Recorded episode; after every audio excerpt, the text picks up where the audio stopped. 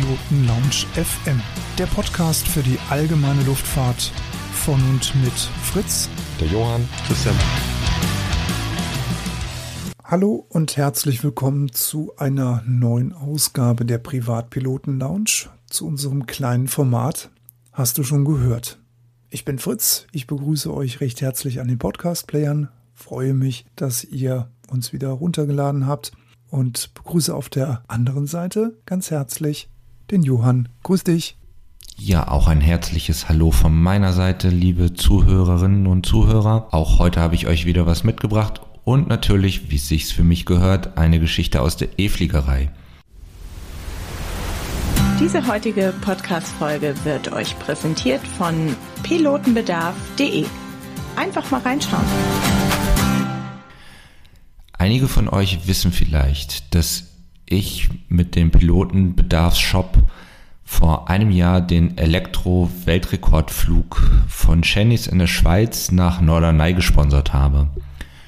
Dieser Flug wurde organisiert von Morell Westermann und dieser Morell ist jetzt auch wieder in der nächsten Geschichte ein wichtiger Faktor. Und zwar hat er sich mit der Firma Windpower aus Regensburg zusammengetan und vergibt jedem Flugplatz, der Fläche für Solarpanel spendet, eine Elektrovelis als Schulungsflugzeug. Das Ganze funktioniert so, dass wenn ihr als Flugplatzbetreiber 5 Hektar, also 50.000 Quadratmeter an Land zur Verfügung stellt, um dort Solarpanels aufzubauen oder aber auch eure Hallenflächen als Solarpanelfläche anbietet, die dann für eine Elektrotankstelle genutzt werden können, dann kriegt ihr für diese 50.000 Quadratmeter eine Elektrovelis von der Firma Windpower gestellt und könnt diese dann als Schulungsflugzeug nutzen. Die Elektrovelis ist von der Firma Pipistrel das erste nach EASA Standards zugelassene Elektroflugzeug, was in Serien gebaut wird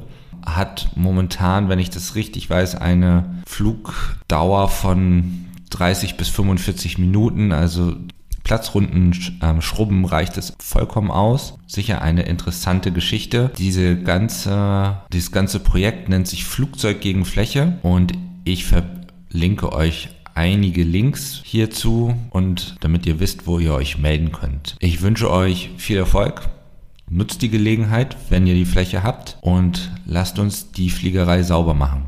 So, so viel von mir. Ich wünsche euch ein wunderschönes Wochenende. Dir auch natürlich, Fritz. Was hast du da mitgebracht? Heute ist ein historisches Datum.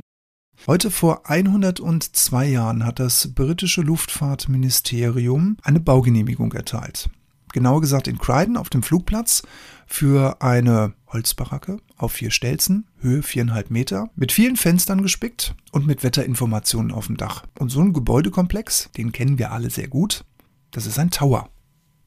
1920, zwei Jahre nach dem Ende des Ersten Weltkrieges, geht es in der Luftfahrt rasant voran. Innovationen überschlagen sich, es kommen neue Flugzeugmotoren auf den Markt.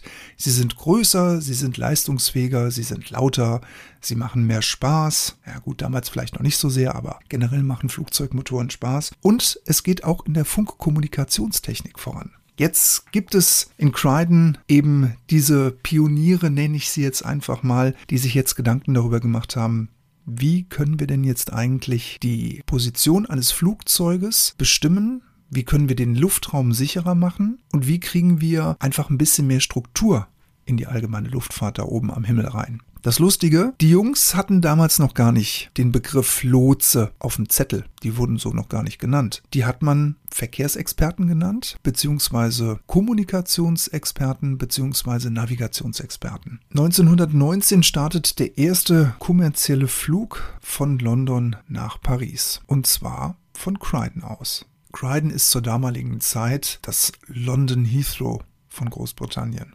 Bis zu diesem Zeitpunkt war es so, dass die Piloten, so wie wir das kennen, eben mit der Karte auf dem Schoß navigiert haben und eben rausgeguckt haben. Aber es war klar, der Luftverkehr nimmt zu, da muss irgendwo eine Methode rein, dass das Ganze koordiniert und auch sicher abläuft. Absoluter Durchbruch zu der damaligen Zeit war natürlich dann die Platzierung von sogenannter Funk Kommunikationstechnologie innerhalb der Flugzeuge selber. Das heißt also, Flugzeug konnte damals funken, jetzt musste es aber noch eine Bodenstation geben, die das Ganze empfangen konnte und dementsprechend konnte man dann eben auch die Position des Flugzeuges anpeilen und konnte dann eben auf der Karte sagen, wo es sich gerade befindet. Das waren so die ersten vorsichtigen Kinderschritte, die man unternommen hat als Lotse, um mit dem Pilot zu kommunizieren und dann eben über diese ermittelte Position den Piloten wiederum Anweisungen zu geben und eben auch zu formulieren, wie sie zu fliegen hatten. Die, ich nenne sie jetzt mal die Urväter der heutigen Lotsen, hat man Verkehrsbeauftragte genannt. Die haben also mit Stift, Papier auf der Karte mit Fähnchen ankommenden und abfliegenden Maschinen markiert und die Funkoffiziere die standen dann eben als Bindeglied zwischen den Verkehrsbeauftragten dann zur Verfügung, um dann eben die Kommunikation mit den Flugzeugen zu führen. Diese Funkoffiziere haben dann unter anderem auch Flugrouten, eben auch Verkehrsinformationen, aber auch Wetterberichte an die Piloten weitergegeben, die man damals noch mit einer Windfahne vom Tower aus gesammelt hatte, vom Towerdach aus. Und dann gab es natürlich auch noch weitere Details, die sie dann an ihre sogenannten CATO-Kollegen weitergegeben haben. Die damaligen Fluglotsen haben zu diesem Zeitpunkt circa, ja, so ein Dutzend Flüge abgearbeitet. Das waren so circa 7000 Passagiere im Jahr. 1926 waren das aber schon 19.000 Passagiere und 1931 hatte man schon ein Verkehrsaufkommen von 45.000 Passagieren. Als das Ganze losging, ist man natürlich erstmal nur in Europa so ein bisschen rumgetuckert. Man ist also nach Paris geflogen, nach Rotterdam, nach Brüssel oder auch nach Amsterdam. 1929 hat dann Imperial Airways den ersten Flug nach Indien durchgeführt und dieser Flug dauerte sage und schreibe sieben Tage. Trotz dieser langen Zeit, also für uns ist das ja heute eine unvorstellbar lange Zeit, war das für viele Passagiere ein angenehmeres Reisen, als zum Beispiel mit dem Schiff oder mit dem Zug zu fahren. Und daher war natürlich auch der Nahe Osten oder auch Asien eigentlich oder in Anführungszeichen relativ leicht zu erreichen. An der Stelle fällt mir da gerade ein Zitat von Loriot ein, der mal sagte, Seit der Erfindung des Flugzeuges sind entfernte Verwandte auch nicht mehr das, was sie einmal waren. Zitat Ende. Wie bereits angesprochen, für die Jungs da oben auf dem Tower in Croydon gab es eigentlich zu dem Zeitpunkt noch überhaupt gar keine Jobbeschreibung. Den Namen Lotsen, den gab es damals noch überhaupt nicht. Sie wurden eben Verkehrsbeauftragte genannt, beziehungsweise Navigations- oder Kommunikationsexperten. Es gab auch für den Beruf, den sie da oben ausübten, noch überhaupt gar keine Berufsausbildung. Man hat sich zusammengesetzt, man hat sein Wissen zusammengeworfen und man wurde irgendwann mal vom britischen Luftverkehrsministerium dann beauftragt, Methoden zu entwickeln, um einfach den Luftverkehr sicherer zu machen. Man kann das eigentlich noch so mit Learning by Doing vergleichen, was die Jungs damals gemacht haben. Wir kennen einen Begriff in der Luftfahrt, den wir nie benutzen möchten, und zwar ist das das Notsignal Mayday. Dieses Mayday-Signal wurde vom Controller Fred Stanley Mockford entwickelt. Auf dem Krydoner Tower war das damals. Der gute Mann hatte nämlich schon im Ersten Weltkrieg als Funker gearbeitet und wurde jetzt beauftragt, einen Notfallalarm zu entwickeln, der sich im Funk ganz signifikant abheben sollte.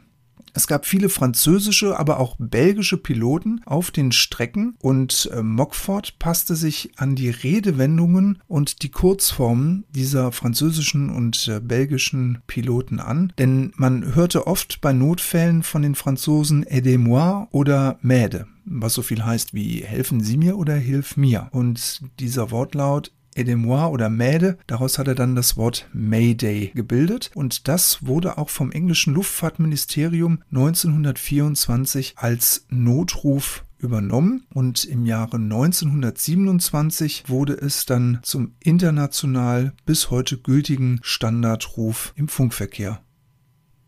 Den ersten Kreidner Tower, den hat man dann 1928 geschlossen, man hat ihn abgerissen, man hat ihn ersetzt, er wurde neu gebaut, er bekam dann maßgeschneiderte, in Anführungszeichen, Kommunikationstechnik verbaut. 1946 wurde dann London Heathrow gebaut, da konnte Croydon dann nicht mehr mithalten. Den Tower gibt es noch, das ist heute ein Museum und die Homepage-Seite dazu, die verlinke ich euch unten dann in den Show Notes. In diesem Sinne, fly safe. Wir möchten uns an dieser Stelle auch nochmal ganz herzlich bei Stefan und bei Lars für ihre Spende in unsere Afgaskasse bedanken. Das wollten wir eigentlich schon in der letzten Folge von Hast du schon gehört machen. Da ist es aber einfach nur im Eifer des Gefechts untergegangen. Lieber Stefan, lieber Lars, vielen, vielen herzlichen Dank, dass ihr in unsere Afgaskasse was reingeworfen habt. Das kommt dem Podcast natürlich wieder zugute. Wir wünschen euch da draußen alles erdenklich Gute. Passt gut auf euch auf, fliegt vorsichtig. Bis zum nächsten Mal. Alles Gute. Fritz.